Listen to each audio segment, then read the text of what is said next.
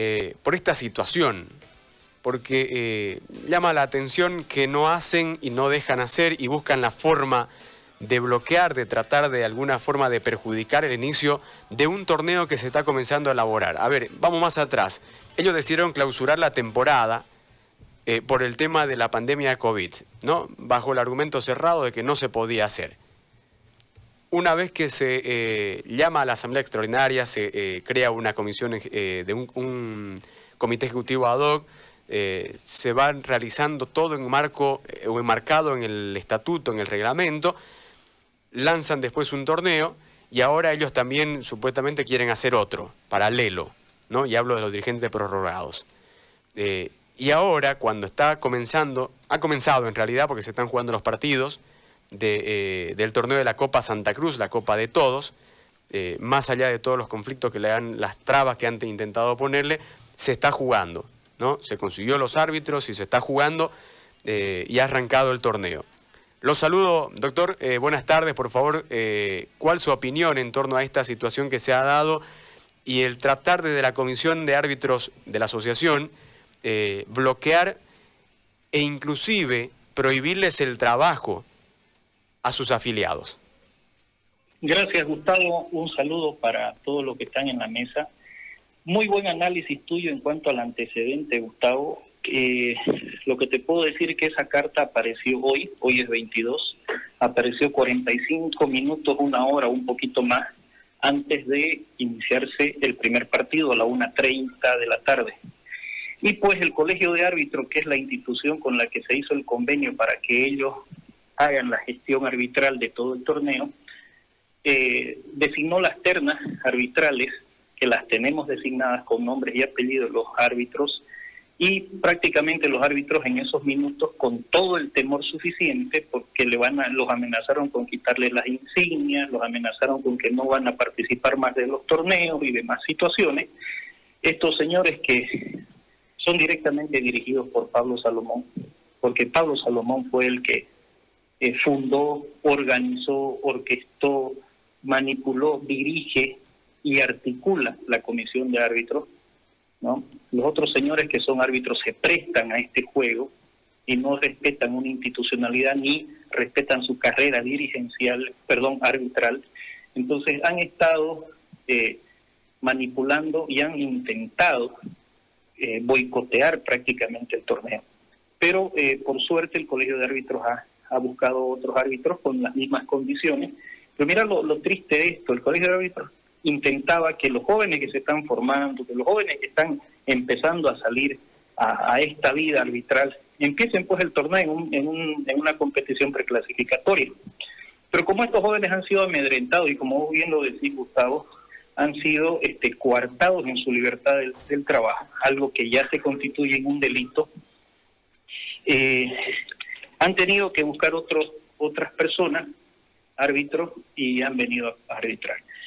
Eh, esta es la vieja práctica del fútbol amañado, es la vieja práctica de gente que no quiere crecer en el fútbol, que solamente está sentada para dañar.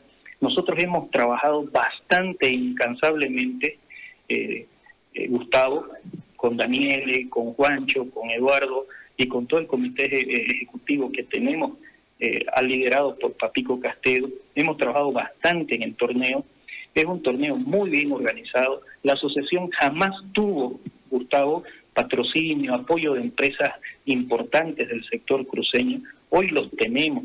Si tú quieres, puedes abrir la página de, de y de la Copa las actualizaciones de los partidos son al momento, al segundo. Hay una, una nueva forma de hacer fútbol, hay una nueva manera de pensar de fútbol. Entonces, esta gente eh, no, no piensa en fútbol, piensa en todo menos en fútbol. Entonces, este, nosotros hemos sido muy serios, muy respetuosos de las instituciones y creemos que uno de los grandes cánceres que existe en el fútbol es el manejo arbitral. Y esto no se va a solucionar mientras la institucionalidad del Colegio de Árbitros retorne con toda su estructura. El fútbol profesional tiene árbitros que eh, un partido arbitran como les da la gana y otro partido arbitran por como les dicen que arbitren. Y eso no puede ser. Entonces ahora por, por nosotros estamos buscando el mecanismo suficiente para que los árbitros retornen a ser gente eh, que piense única y exclusivamente en un modelo nuevo de arbitraje. El árbitro es, es, el, es, el, es la persona más importante de un partido de fútbol.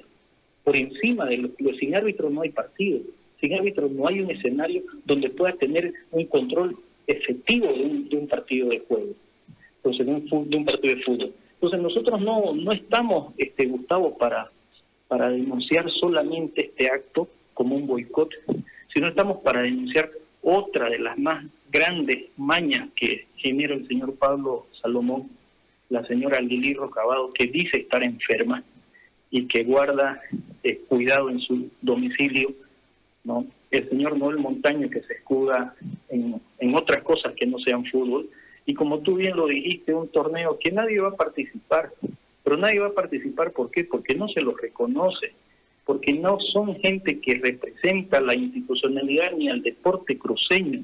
Ya ellos fueron, tienen que dejar esa actitud, no han depuesto esas actitudes negativas para el fútbol cruceño, no solamente en contra de los clubes. aquí estamos confundiendo un poco, decimos son los clubes de Santa Cruz, no es el fútbol cruceño en su totalidad, llámese hinchas, seguidores, gente que habla de fútbol, periodistas y todas las personas que nos encanta el fútbol, ya nos están dañando, pero ya no solamente en lo personal, en lo institucional, sino en lo moral.